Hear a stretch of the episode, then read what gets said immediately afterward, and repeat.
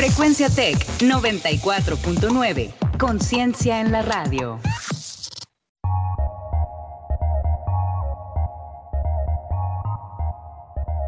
En 30. En 30. En 30. En 30.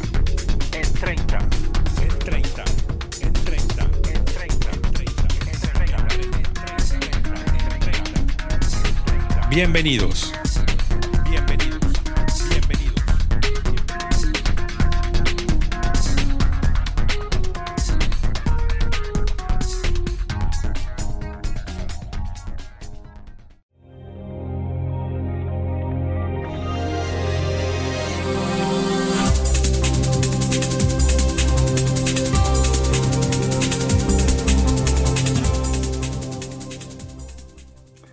Buenas tardes, amables radioescuchas. Nos escuchas aquí por www.frecuenciatech.com.mx y por el 94.9 de FM. Son las 17 horas tiempo del centro.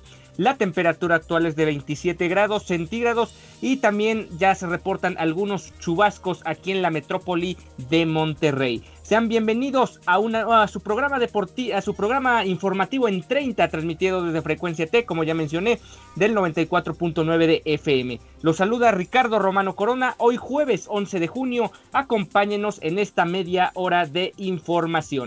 Abren centros comerciales con muy poca afluencia en Monterrey. También frenan política energética de Nale por tiempo indefinido, esto con respecto a las energías renovables. Preocupa a Biden que Trump se robe las elecciones de noviembre y en Desde las Gradas les traemos información sobre el promotor de boxeo que está bajo sospecha allá en Irlanda. Saludos a Leicester, donde nos escuchan allá en el país europeo. También, como ya mencionaba, nos escuchas por www.frecuenciatech.com.mx y en nuestras redes sociales las puedes seguir en Facebook como Frecuencia Tech 94.9 e Instagram arroba frecuencia-tech. Recordamos nuestras cuentas de Twitter, la de un servidor es arroba romano-rrc. Un saludo a todas las personas que también nos han escuchado diariamente desde otros países como Francia, Estados Unidos, Alemania, el ya mencionado Irlanda y Canadá. También nos puedes sintonizar si no pudiste escuchar este noticiero en vivo por nuestras plataformas en Spotify, Anchor FM, Breaker, Google Podcast, Pocket Cast y Radio Public. Y ahora sí, vamos con información del ámbito local en corto.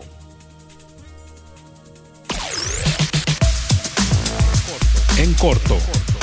Las noticias locales. Las noticias locales. Las noticias locales. En corto. Las noticias locales. Las noticias locales. Y bueno, se abren centros comerciales, como ya mencionaba en los titulares, con muy poca afluencia de gente. Adoptando medidas de restricción y sana distancia, este jueves reabrieron centros comerciales del área metropolitana de Monterrey, Plaza de Galerías Monterrey, Plaza Fiesta Náhuac, entre otras. Estas abrieron, pero solo permiten acceso a las personas por una puerta.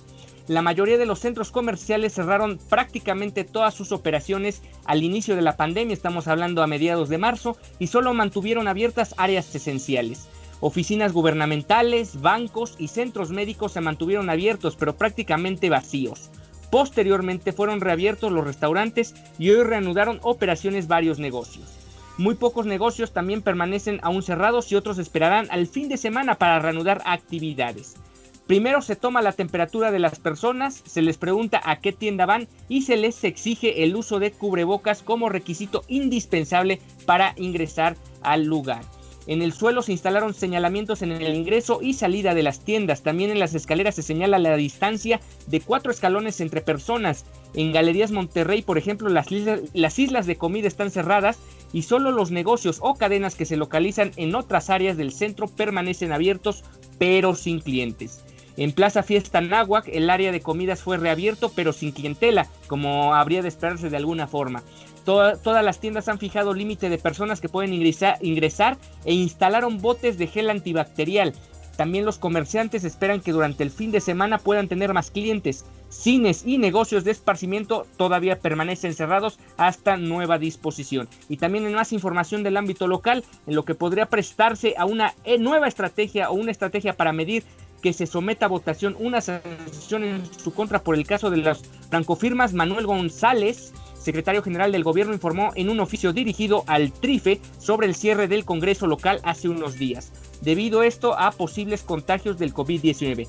También, aunque aún no se reciben los resultados de las pruebas del COVID-19 de diputados y personal legislativo del Congreso local, este sesionará mañana tal y como estaba previsto, así lo mencionó Juan Carlos Ruiz. Y el alcalde de San Pedro, Garza García, señaló que aunque parques y calzadas están abiertas al tránsito, el área de juegos infantiles continuará cerrada. Miguel Treviño invitó a la ciudadanía a conocer cuáles son las actividades que ya reabrieron y cuáles seguirán cerradas. Algunas de las que permanecerán cerradas, indicó, son los gimnasios, cines, casinos, bares y eventos masivos, como también pueden ser los museos. Todo esto por el tema de la contingencia, que todavía ya sabemos lo del semáforo, que más adelante se lo mencionaremos, pero, prácticamente todo el país permanece en el semáforo rojo, o sea, todavía bajo unas medidas de precaución muy importantes para evitar que se sigan aumentando los contagios. ¿Y cuál es precisamente el reporte local de Nuevo León en el tema del COVID? La Secretaría de Salud Estatal confirmó cinco nuevos fallecimientos por coronavirus y 176 contagios más con lo que el número total de decesos llegó a 169 y el de contagios a 4.388. Manuel de la O, titular de la Secretaría de Salud en el Estado, informó que los fallecidos son un hombre de 65 años, quien tuvo problemas o complicaciones por las famosas comorbilidades, en este caso por obesidad. Otro hombre de 67 años sin ningún padecimiento previo. También un hombre más de 80 con complicaciones por tabaquismo, otro de 30 quien padecía diabetes e inmunosupresión y una mujer de 67 años con diabetes y las mismas comorbilidades ya mencionadas. De la O agregó que cinco municipios rurales registraron sus primeros contagios. El funcionario señaló que Villaldama, Melchor Ocampo, Los Ramones, Las Herreras y Gualajuinces se suman a la lista luego de que cada municipio registró su primer caso confirmado.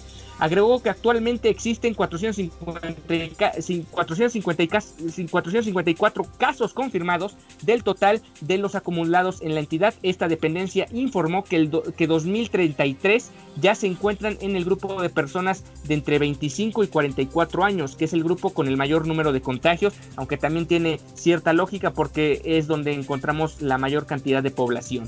La dependencia informó que en total hay 272 personas internadas, de las que 184 ya fueron confirmadas con el virus, mientras 888 se permanecen como los casos ya mencionados como sospechosos. Hasta hoy, 2.903 pacientes han sido dados de alta, lo que representa el 69% de los casos confirmados. Y bueno, eso es la información hasta el momento en el ámbito local y les mantendremos informado para el día de mañana con más información en corto. Ahora pasemos a nuestra sección de Agenda 21 con las noticias nacionales e internacionales.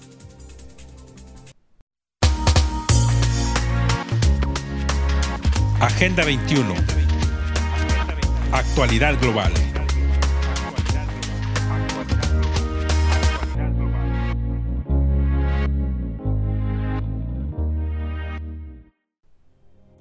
Frenan política pública energética de Nale por tiempo indefinido. Ya lo habíamos comentado en este espacio durante semanas y días pasados y ahora ya tenemos nuevas novedades con respecto a este caso. Un juez federal suspendió hoy por tiempo indefinido el acuerdo de la Secretaría de Energía, Rocío Nale, por el cual se emitió la política de confiabilidad, seguridad, continuidad y calidad en el sistema eléctrico nacional, el famoso CEN.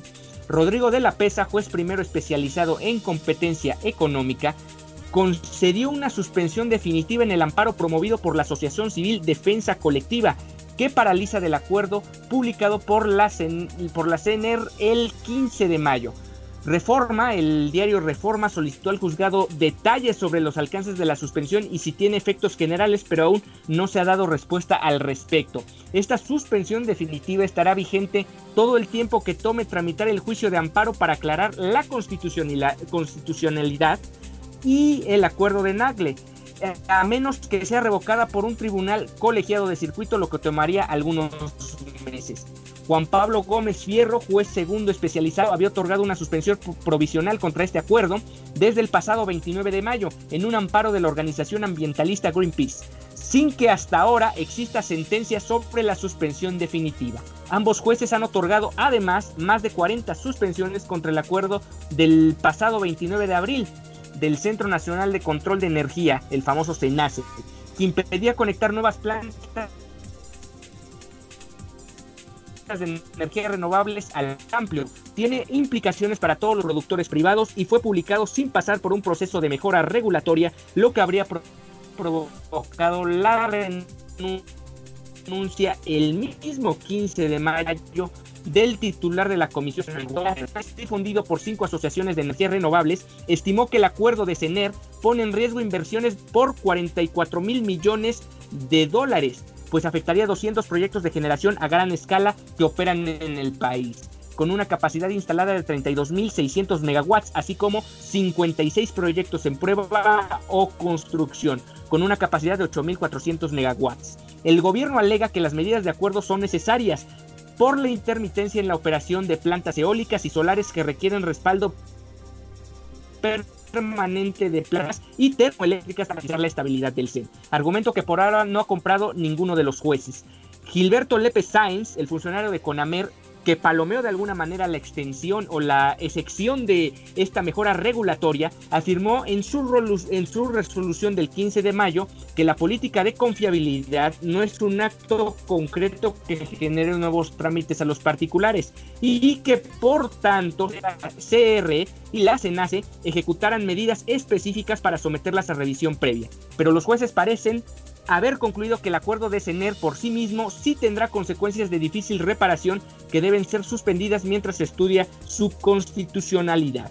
Con la suspensión otorgada por el juez de la PESA, deberá seguir vigente la anterior política de confiabilidad expedida por el CENER en 2017. Pues, pues ahí está la información con respecto al tema de las energías renovables, cómo tenemos un nuevo hecho, un nuevo caso, en este caso desde los tribunales, y cómo ha generado polémica entre la oposición y los miembros, digamos, de Morena o en específico del gobierno federal y la 4T.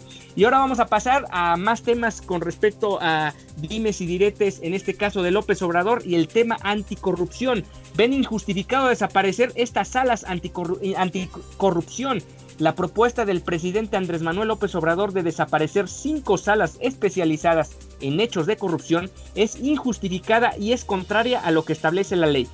Así lo consideró Rosa María Cruz Lesbros, presidenta del Sistema Nacional Anticorrupción. Para desaparecer estas salas, explicó, tendría que llevarse a cabo un proceso de reforma legislativa, pues la ley por la que se creó el Sistema Nacional Anticorrupción ya hace cinco años, en 2015, prevé la existencia de esas salas para conocer las faltas administrativas graves. El tema de que el presidente diga se cambia, pues tendría que iniciarse un proceso de modificación legislativa, porque lo que dijo el presidente hoy, eso fue en la mañanera, es en contra de lo que la ley indica, así lo advirtió la presidenta de este Sistema Nacional Anticorrupción. Esta mañana en su conferencia de prensa, como ya mencionaba, López Obrador anunció que tiene planeado impulsar una reforma para eliminar las salas regionales y que quede solo una que atienda todos los casos. Sin dar detalles, indicó que estas salas implicarían la creación de 300 plazas, lo que generaría costos al erario. En entrevista telefónica, Cruz Lesbro señaló que desaparecer las salas regionales por un criterio de ahorro no es justificable, pues la impartición de justicia es una obligación del Estado a la que no puede renunciar. El gasto tiene que hacerse con orientación a la eficiencia y a la consecución de los objetivos que los propios legisladores previeron para que funcionara el Sistema Nacional Anticorrupción. Así lo mencionó Cruz Lesbros, quien también dijo que el SNA no se ha completado porque no han sido nombrados los 18 magistrados que deberían integrar la sala superior y los 5 especialistas y en esa omisión han sido responsables tanto el titular del Ejecutivo como también el Senado de la República. Aquí también le echa un poco de tierra a lo que ocurre allá en el, en el legislativo. Entonces el problema principal es que no se ejecuta la ley previendo y entonces el sistema hoy por hoy no está completo. A cinco años de que fuera la reforma constitucional y pareciera que se atora y no camina. Así lo expuso la presidenta de este sistema nacional anticorrupción que ciertamente tienen varios argumentos a su favor para hablar sobre el tema, sobre todo porque ya vino el cambio de sexenio, se supone ahora que ya tendría que empezarse a, notar esa implementación que a lo mejor de alguna manera lo estamos viendo desde la Secretaría de Hacienda con la unidad de inteligencia financiera que está investigando varios casos sospechosos de lavado de dinero, etcétera, pero como tal en temas ya más generales de, de la política mexicana, el Sistema Nacional Anticorrupción no ha podido llevarse a una ejecución plena como se hubiera querido desde un principio. En más información del ámbito nacional, la Secretaría de Salud envió a los gobernadores su propuesta de semáforo de alerta COVID-19 para la próxima semana, entre la que eh, comprende entre el, el 15 y el 21 de junio, en la que todo el territorio nacional se mantendrá en rojo, con excepción de Tamaulipas que se transitará al color naranja y destacar que Zacatecas se convierte en un color rojo cuando inicialmente había iniciado en naranja. Militares presuntamente enfermos de COVID-19 y que pertenecen a la décima región militar que abarca los estados de Quintana Roo, Yucatán y Campeche, prácticamente la península de Yucatán, fueron aislados en condiciones insalubres por lo que investigan abuso en contra de ellos. Hay que tener mucho ojo al respecto y detalle de este caso. La bancada del Partido Acción Nacional en el Senado tachó de Frankenstein al Instituto Nacional de Mercados y Competencia para el Bienestar que propuso Morena para fusionar los órganos reguladores en telecomunicaciones, competencia económica y energía. Algo muy curioso porque cuando estuvieron en el gobierno hubo algunas leyes, sobre todo en el sexenio de Fox, que favorecieron en específico a la ley de telecomunicaciones, la famosa ley Televisa, y muchos panistas tuvieron que ver al respecto. Brigada Marabunta enfocada en salvaguardar los derechos humanos de las personas que participan en las manifestaciones de la Ciudad de México.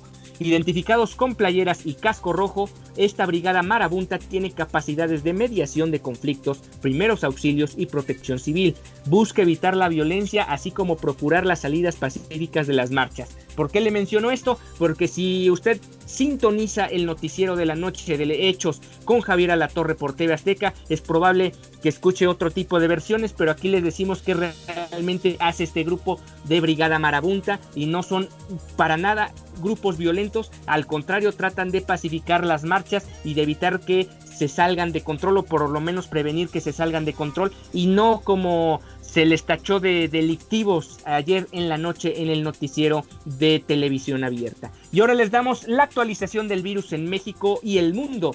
Son ya 129 mil los casos confirmados en México. Fueron 4.883 los nuevos casos confirmados en las últimas 24 horas. Hay que recordar todo el tiempo que es la cifra oficial que se da. No significa que son la cantidad de casos que lograron detectar en un día, sino los que se reportan a partir de lo que dan los municipios y los estados de cada entidad. Personas recuperadas son ya 94.733, un muy buen número, considerando la cantidad total de infectados que hemos tenido durante la pandemia en nuestro país. Y muertes fueron 708 más reportadas el día de ayer y 15.357 el total de fallecidos hasta el 10 de junio a las 7 de la noche. Recuerdan al rato de Hugo López Gatel o lo que viene siendo la Subsecretaría de Salud o la Secretaría de Salud darán a conocer los pormenores de la actualización de estos datos. Y los datos confirmados alrededor del mundo son 7.15 millones, lo que suma 105 mil más en, las en los últimos días. Y ya muertes se, rondan alrededor de los 408 mil muertes alrededor del mundo pronostica dentro de lo que es México, Hugo López que la pandemia podría expandirse hasta octubre y también considerar que podría haber, una posible segunda oleada de contagios a finales de año, llámese noviembre y diciembre. Y la cifra que le di de 4.883 representa un nuevo récord en reporte de 24 horas del COVID-19. Y ahora sí hablando en el tema internacional, siguiendo con el orden de ideas del COVID-19, supera ya el continente americano a Europa en muertes. El continente americano superó a Europa en el número de muertes por COVID-19 y también es el territorio con más casos confirmados de, la enfermedad, de, esta enfermedad.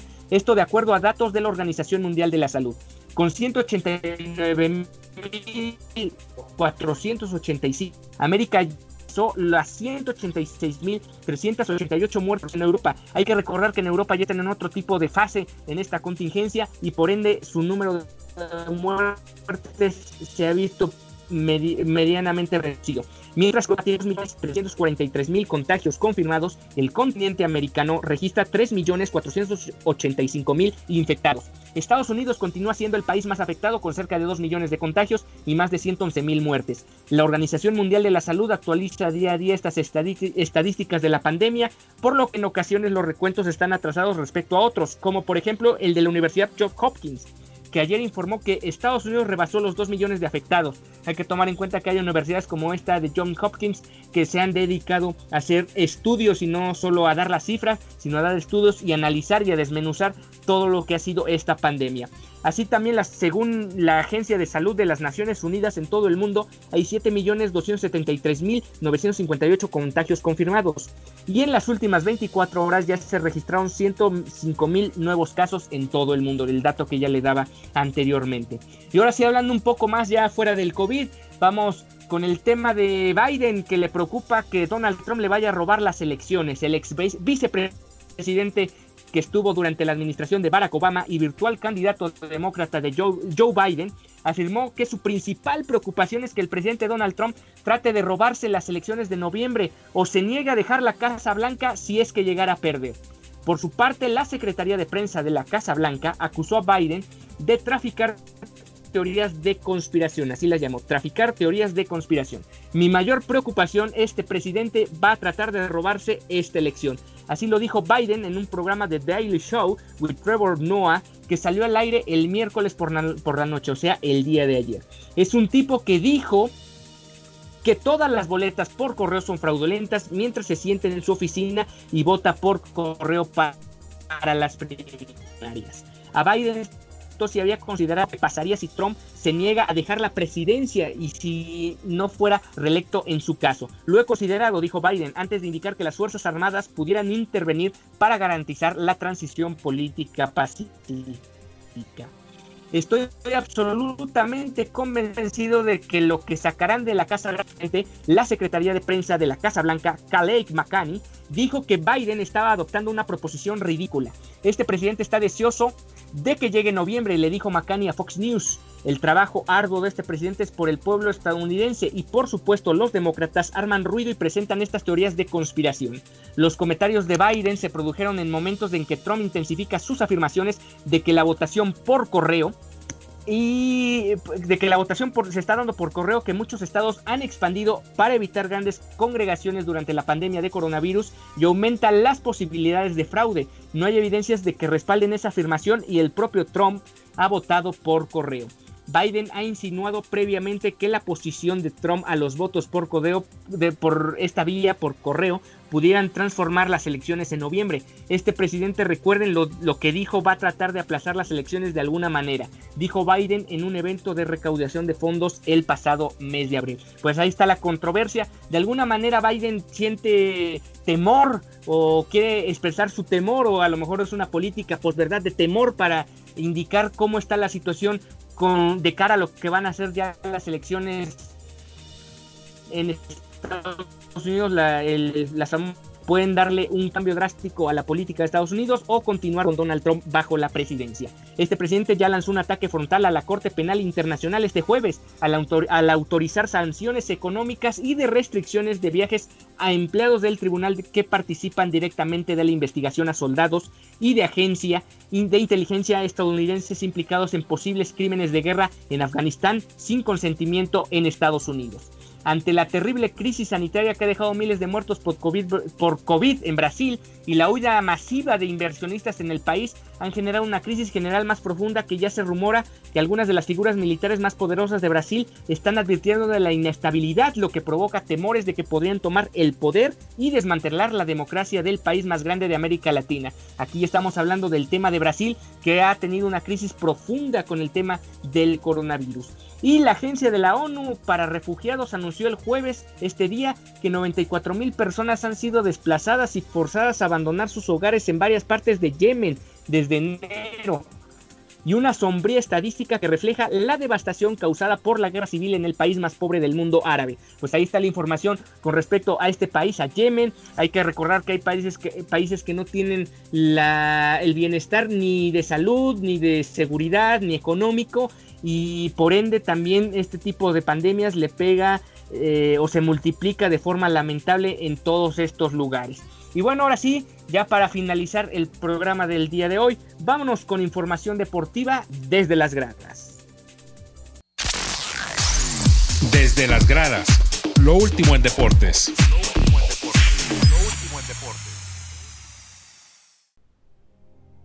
Bien, les mencionábamos a todos los que nos han sintonizado en diferido desde Irlanda que esta noticia les podría interesar y es que bajo sospecha el promotor de boxeo, el promotor de boxeo que ayudó a concretar la pelea entre los campeones británicos Tyson Fury y Anthony Joshua, está bajo sospecha de las autoridades de Irlanda y, de los Emiratos Árabes Unidos por tener vínculos con el crimen organizado a nivel internacional. El, irlandés Daniel Kinahan, quien reside actualmente en los Emiratos Árabes Unidos, fue nombrado en tres ocasiones por Fury como el campeón de peso pesado del Consejo Mundial de Boxeo. Así lo anunció el miércoles que había alcanzado un acuerdo con Joshua para pelear en el 2021. El Tribunal Supremo en Dublín previamente había señalado a Kinahan como un personaje de alto nivel en un grupo criminal involucrado en el tráfico internacional de drogas y delitos sobre armas. Esto lo informó la agencia noticiosa Britannic Press Association. Me desconcertó Tyson Fury, su video que dio ese nombre de que mencionas, declaró el primer ministro irlandés Leo Varadkar, al que, al que el Parlamento el jueves en respuesta al comentario del líder del Partido Laborista Alan Kelly sobre este papel de Kinahan en el acuerdo de la pelea Fury-Joshua. Kinahan es fundador de MTK Global, una empresa de administración que representa a Fury y que, y que recientemente fue contratado como asesor especial de, de HK, una organización deportiva fundada por un miembro de la familia real de Bahrein. Fury había difundido previamente una foto suya en Twitter posando con Kinahan y el miércoles le agradeció a Kinahan por participar en la negociación del acuerdo de dos países con Joshua. Pues bueno, perdón, de dos peleas con Joshua. Pues ahí está la información con respecto al tema de de las peleas hay que recordar que muchas veces este tipo de situaciones son muy turbias, no se sabe realmente qué es lo que está aconteciendo en los países, no se sabe qué es lo que, eh, cómo se llevan a cabo todos este tipo de, de, de, peleas, de negociaciones y muchas veces por debajo del agua se realizan las negociaciones y terminan siendo grandes cantidades de dinero que fluyen, que fluyen alrededor de los dos boxeadores y de la propia de las propias agencias que realizan estas peleas de las, de las promotoras y, de, y finalmente luego no se sabe si es lícito o no la forma en que operan todas estas empresas. Y bueno, para ya cerrar este programa, mencionar que ha regresado la Liga Española, una de las ligas más seguidas por los aficionados del fútbol en nuestro país, después por supuesto de la Liga MX. Y empezó todo con el clásico allá en Sevilla, donde el Sevilla en el Sánchez Pizjuán, en el Sánchez Pizjuán sin gente venció 2 por 0 al Betis. Eh, eh, Laines entró unos minutos hasta donde me quedé, por ahí de las 4 y media de la tarde, había entrado unos minutos a cerrar el partido con el Betis que cayó 2 por 0 en el clásico ante Sevilla. Mañana más partidos de esta liga, Granada frente al Getafe y Valencia frente al Levante. El Real Madrid juega hasta el domingo frente al Eibar y el Mallorca recibe la visita de Messi y el Barcelona. Y bueno, hasta aquí hemos llegado en el noticiero del día de hoy. Los saludamos el día de mañana con más información